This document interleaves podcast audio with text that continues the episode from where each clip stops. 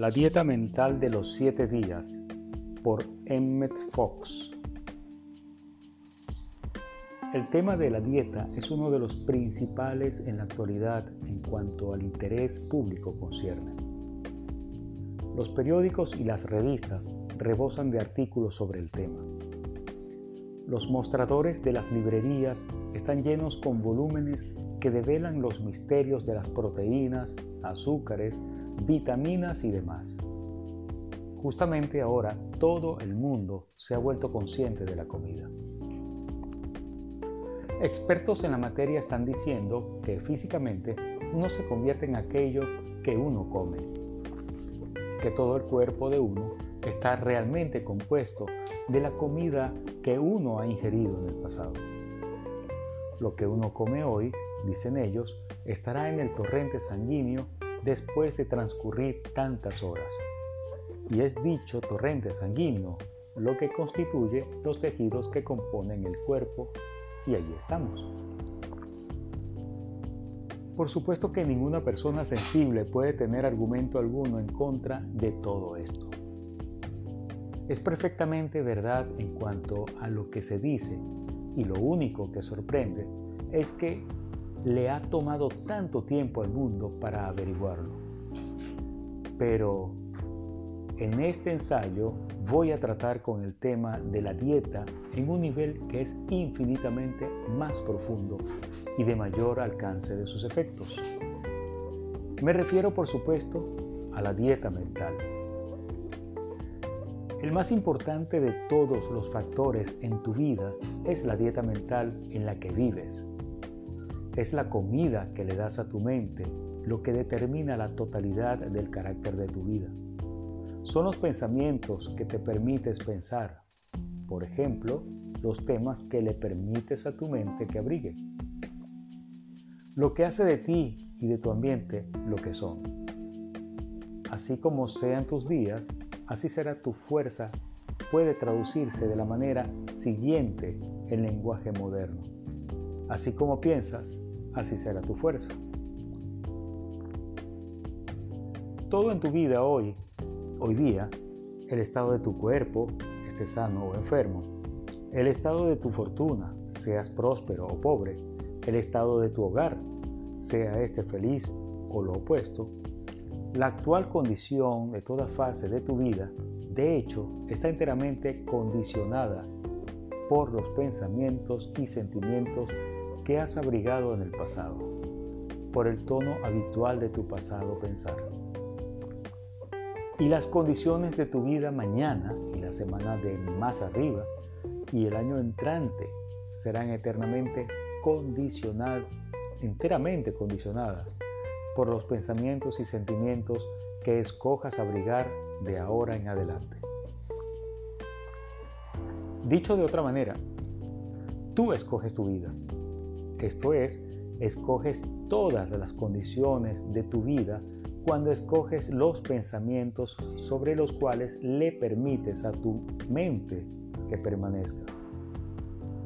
El pensamiento es la verdadera fuerza causal en la vida y no hay otra. No puedes tener una clase de mente y otra clase de ambiente. Esto quiere decir que no puedes cambiar tu ambiente y dejar al mismo tiempo tu mente sin cambio, como tampoco puedes, y esta es la llave suprema a la vida y la razón de este ensayo, cambiar tu mente sin que también cambie tu ambiente. La llave de la vida.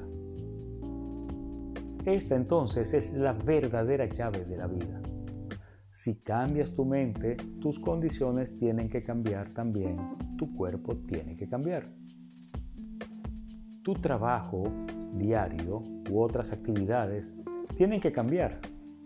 Tu hogar tiene que cambiar. El tono de color de toda tu vida tiene que cambiar. Ya que el que esté habitualmente feliz y alegre o triste y deprimido depende enteramente de la cualidad de la comida mental con lo cual haces dieta. Por favor, estén claros a este respecto. Si cambias tu mente, tus condiciones tienen que cambiar también. somos transformados por la renovación de nuestro entendimiento. Romanos 26. De manera que ahora verás que tu dieta mental es en realidad lo más importante de toda tu vida. Dificultad práctica. A esto se le podrá llamar la gran ley cósmica y su verdad parecerá perfectamente obvia, una vez que sea claramente enunciada. De hecho, no conozco a ninguna persona considerada que niegue su verdad esencial.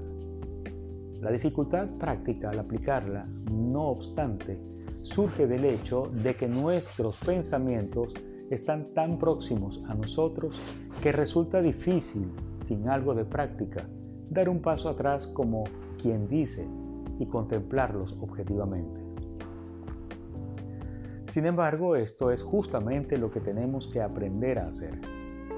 Tenemos que entrenarnos a nosotros mismos a escoger el tema de nuestro pensar en un momento dado y también a escoger el tono emocional, lo que llamamos el estado de ánimo que le colorea. Sí, claro que podemos escoger nuestros estados de ánimo. Indudablemente que si no pudiéramos hacerlo, no tendríamos ningún control real sobre nuestras vidas. Los estados de ánimo abrigados habitualmente producen la disposición característica de la persona en cuestión, y es la disposición de dicha persona lo que finalmente hace o deshace su felicidad. Importancia de la disposición. No puedes estar sano, no puedes ser feliz, no puedes ser próspero si tienes una mala disposición. Si eres malhumorado o áspero, cínico o deprimido, superior o atemorizado a medio morir. Tu vida no puede posiblemente valer la pena ser vivida. A menos que te determines a cultivar una buena disposición, es mejor entonces que también pierdas, pierdas esperanza de obtener de la vida algo que valga la pena. Y es mejor decirte francamente que este es el caso. Si no estás determinado a comenzar ahora a seleccionar cuidadosamente durante todo el día la clase de pensamientos que vas a pensar, es mejor que pierdas toda esperanza de darle forma a tu vida en aquello que deseas que sea, porque esta es la única manera. En pocas palabras, si quieres hacer que tu vida sea feliz y que valga la pena, que es lo que Dios desea que hagas, tienes que comenzar inmediatamente a entrenarte a ti mismo en el hábito de seleccionar pensamientos y el control mental. Esto será excesivamente difícil durante los primeros días, pero si perseveras, encontrarás que rápidamente se irá haciendo más fácil y que en realidad es el instrumento más interesante que tengas la posibilidad de fabricar. De hecho, este control del pensamiento es el hobby más estremecedor, estremecedoramente interesante que alguien pueda adoptar. Te sorprenderá las cosas interesantes que aprenderás acerca de ti mismo y obtendrás resultados casi desde el primer momento. Esfuerzo esporádico. Ahora bien, mucha gente que conoce esta verdad de tiempo en tiempo, hace esfuerzos esporádicos por controlar sus pensamientos. Pero al estar el torrente de pensamientos tan próximo, como ya les dije antes, y al ser los impactos del exterior tan constantes y variados, no hace mucho progreso. Esa no es la manera de trabajar. Tu única oportunidad será definitivamente la de formar un nuevo hábito de pensamiento que te sostendrá cuando estés preocupado y con la guardia abajo, así como cuando estás conscientemente atendiendo el negocio. Este nuevo hábito de pensamiento tiene que ser adquirido definitivamente y la fundación de él mismo puede ser vertida en un lapso de pocos días. Y la forma de hacerlo de hacer esto es esta. Plano de fundación.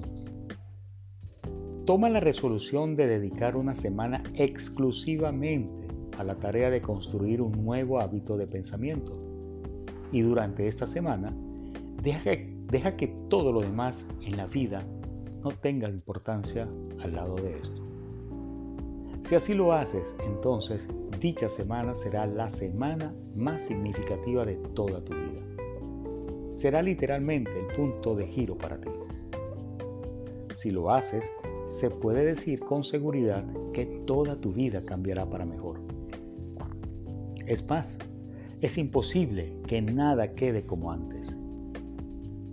Esto no significa simplemente que serás capaz de enfrentar tus dificultades actuales con una mejor actitud. Quiere decir que las dificultades se irán. Esta es la manera científica de cambiar tu vida. Y al estar de acuerdo con la gran ley, no puede fallar. ¿Te das cuenta ahora de que al trabajar de esta manera no tienes que cambiar las condiciones? Lo que pasa es que aplicas la ley y entonces las condiciones cambian espontáneamente. No puedes cambiar las condiciones directamente. Has tratado de hacerlo muchas veces y has fracasado. Pero si entras a la dieta mental de los siete días, las condiciones tienen que cambiar para ti. La prescripción esta entonces es tu prescripción. Durante siete días, ni por un segundo, te vas a permitir permanecer en ninguna clase de pensamiento que sea negativo. Tienes que observarte por toda una semana como si fuera un gato que acecha al ratón. Y bajo ninguna circunstancia permitirás que tu mente permanezca en ningún pensamiento que no sea de la clase positiva constructiva y optimista. Esta disciplina será tan fuerte que no la podrías mantener conscientemente por mucho más que una semana. Pero tampoco te estoy pidiendo que lo hagas. Una semana será suficiente porque para entonces el hábito del pensamiento positivo comenzará a establecerse. Algunos extraordinarios cambios para mejor ya habrán comenzado a entrar en tu vida, animándote considerablemente. Y entonces el futuro se cuidará por sí solo. La nueva forma de vida será tan atractiva y tanto más fácil que la anterior que encontrarás en que tu vida se alineará casi automáticamente. Disciplina fuerte. Pero los siete días van a ser enérgicos. No te haría entrar a esto sin contabilizar antes el costo. El mero ayuno físico será cuestión de niños en comparación aún si tienes un muy buen apetito.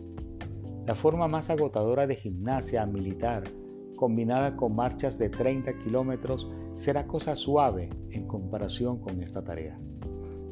Pero es solo por una semana de tu vida y definitivamente recambiará todo para mejor. Por el resto de tu vida, aquí en la tierra, de hecho por toda la eternidad, las cosas serán completamente distintas e inconcebiblemente mejores que si no hubieras pasado por esta actividad. Los comienzos. No comiences a la ligera. Piensa al respecto por un día o dos antes de comenzar. Entonces comienza y que la gracia de Dios sea contigo. Puedes comenzar cualquier día de la semana y en cualquier momento del día. Primera cosa en la mañana o después del desayuno o después del almuerzo, no importa. Pero una vez que hayas comenzado, no podrás parar por los próximos siete días. Esto es esencial. Toda la cuestión es tener siete días de ininterrumpida disciplina mental a fin de hacer que la mente definitivamente se enfile por una nueva dirección de una vez por todas. Manejo del fallo. Si tu partida es mala o siquiera si lo haces bien durante dos o tres días y entonces por alguna razón te caes de la dieta, lo que tienes que hacer es dejar el plan por completo durante varios días y entonces comenzar de nuevo después de haber descansado. Debe evitarse a toda costa el estarse subiendo y bajando como quien dice. Recuerda que Rip Van Winkle en la obra de teatro hizo el voto solemne de abstinencia total de bebidas alcohólicas, solo para aceptar prontamente un trago de parte del primer vecino que se le ofreció, diciendo calmadamente, no voy a contar este. Bueno, en la dieta mental de los siete días, este tipo de cosas simplemente no trabajará. Tienes que positivamente contar toda caída y ya sea que lo hagas o no, la naturaleza sí lo hará. Donde quiera que se dé una caída, tienes que abandonar la dieta completamente y volver a comenzar otra vez. Diagrama de dificultades. Ahora, a fin de prever dificultades, si esto es posible, vamos a considerarlas en detalle.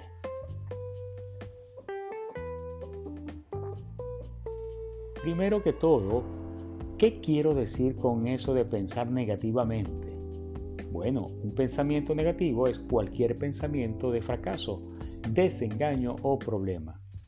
Cualquier pensamiento de crítica, despecho, envidia o condenación de otros o de autocondenación. Cualquier pensamiento de enfermedad o accidente.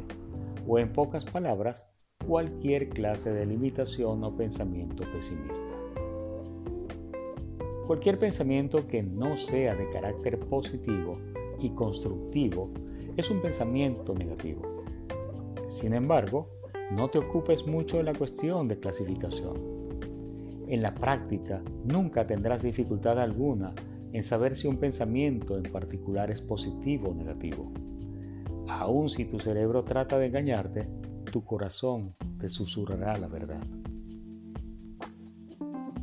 El carbón y la manga. Segundo, tienes que tener bien claro que lo que este plan requiere es que no abrigues cosas negativas, que no te quede, eh, que no te quedes en ellas. Observa esto cuidadosamente. Lo que importa no son los pensamientos que te vienen, sino aquellos que tú decides abrigar no importa qué pensamientos te puedan venir, siempre y cuando no los consientas. Es el consentimiento un pensamiento, es el consentimiento un pensamiento o quedarse en él lo que importa. Por supuesto que muchos pensamientos negativos vendrán a ti en el curso del día. Algunos de ellos sencillamente parecerá que flotan a la deriva dentro de tu mente por cuenta propia y estos vienen a ti desde la mente de la raza. Otros pensamientos negativos te serán dados por otras personas, ya sea en conversación o por su conducta, o quizás recibirás noticias desagradables por teléfono o carta y verás crímenes y desastres en los periódicos, radio o televisión. Sin embargo, estas cosas no importan en tanto que no te quedes en ellas. De hecho, son justamente estas cosas las que proveen la disciplina que va a transformarte durante estas tres, esta trascendental semana. Cuando el pensamiento negativo se presenta, lo que hay que hacer es rechazarlo. Aparte del periódico, expulsar el pensamiento de la cara hiriente o el comentario estúpido o lo que sea. Cuando el pensamiento flote al interior de tu mente, inmediatamente sácalo y piensa en otra cosa. Lo mejor de todo es pensar en Dios, como se explica en la llave de oro. La analogía perfecta nos dará el caso de un hombre que está sentado al lado de una fogata cuando un carbón encendido sale volando y le cae en la manga de la camisa. Si se sacude el carbón encendido de inmediato, sin siquiera un momento de retraso para pensar al respecto, no habrá daño alguno. Pero si por la razón que sea permite que el carbón se quede allí, aunque sea tan solo por un momento, el daño habrá sido hecho. Y será una tarea problemática la de, remendar la manga. Igual ocurre con un pensamiento negativo. Ahora bien, ¿qué de esos pensamientos y condiciones negativas que son imposibles de evitar en el punto de que te encuentras hoy día? ¿Qué de los problemas ordinarios que tienes que enfrentar en la oficina o en la casa? La respuesta es que tales cosas no afectarán tu dieta en tanto que no las aceptes por cuenta de temerles, de creer en ellas, de sentirte indignado o triste por ellas, o por darles algún poder. Toda condición negativa que el deber hace que tengas que, mantener, que manejar no afectará tu dieta. Ve a la oficina o realiza tus trabajos domésticos sin permitirles que te afecten. Ninguna de estas cosas me mueve. Y todo estará bien. Supongamos que estás almorzando con un amigo que no para de hablar negativamente. No trates de callarle o de otra forma de reprenderle. Déjalo que hable, pero no aceptes lo que dice y tu dieta no será afectada. Supongamos que al regresar a casa eres recibido con gran cantidad de conversación negativa. No digas un sermón, sencillamente no lo aceptes. Recuerda que es tu consentimiento mental lo que constituye tu dieta. Supongamos que atestiguas a un accidente o un acto de injusticia Digamos que en vez de reaccionar aceptando la apariencia y respondiendo con lástima o indignación, te rehuses a aceptar la apariencia a su valor nominal. Haz lo que puedas para corregir las cosas. Dale el pensamiento correcto y déjalo allí. Todavía estarás en la dieta. Por supuesto que servirá de mucho si puedes tomar los pasos necesarios para evitar encontrarse con aquellas personas que despiertan el diablo en ti.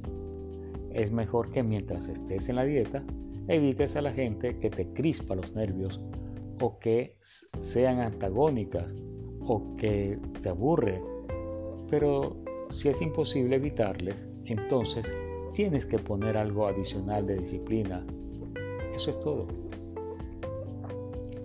Supongamos que tienes una, una ordalía especialmente particular ante ti la semana que entra. Bueno, si tienes el suficiente encendimiento espiritual, sabrás cómo hacerle frente de la manera espiritual. Pero para nuestro actual propósito, creo que yo esperaría y comenzaría la dieta tan pronto como haya concluido dicha ordalía. Como dije antes, no comiences la dieta a la ligera, sino que piénsala bien primero. Se alborotan las dificultades. Contribuyendo, concluyendo, te quiero decir que a menudo la gente encuentra que el comenzar esta dieta pareciera alborotar toda clase de dificultades. Pareciera como si todo comenzara a ir tan mal al mismo tiempo esto podrá parecerte desconcertante, desconcertante, pero en realidad es un buen signo. Quiere decir que las cosas se están moviendo. ¿Y no es esto justamente el objetivo que tenemos en mente? Supongamos que todo tu mundo pareciera sacudirse de las bases para arriba. Quédate impávido. Déjale que se sacuda y cuando haya terminado de sacudirse, la imagen se habrá vuelto a armar a sí misma en algo mucho más aproximado al deseo de tu corazón. El punto arriba mencionado es vitalmente importante y más bien sutil. ¿Acaso no ves que justamente abrigar tales dificultades es de por sí un pensamiento negativo que probablemente has sacado de la dieta? El remedio, por supuesto, no está en negar que tu mundo se está sacudiendo en apariencia, sino rehusarse a tomar la parte de la realidad. No juzguéis según las apariencias, sino juzgad con justo juicio. Juan 7:24 Mantén tu pensamiento positivo, optimista y bondadoso mientras que la imagen externa se está sacudiendo. Manténlo así a pesar de todas las apariencias y la gloriosa victoria estará asegurada. Todo lado de tu vida cambiará radicalmente para mejor. Y finalmente, recuerda que nada dicho o hecho por otra persona puede posiblemente sacarte de la dieta. Solo tu reacción a la conducta de la otra persona puede hacerlo. En Met Fox